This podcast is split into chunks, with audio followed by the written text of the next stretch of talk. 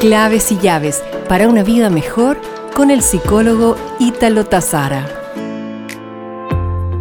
Una de las prácticas o hábitos que declaran las parejas que se avienen en forma adecuada es el de tener citas. Los matrimonios que se quiebran seguramente han abandonado las citas desde hace mucho tiempo.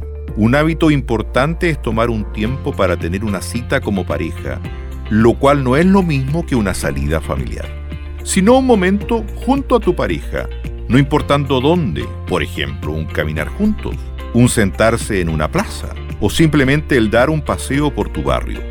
Estas acciones ya son suficientes para entablar un diálogo con el otro, hablando desde el interior, es decir, de lo que a ti te pasa por estar junto a ese ser que te acompaña en tu vida.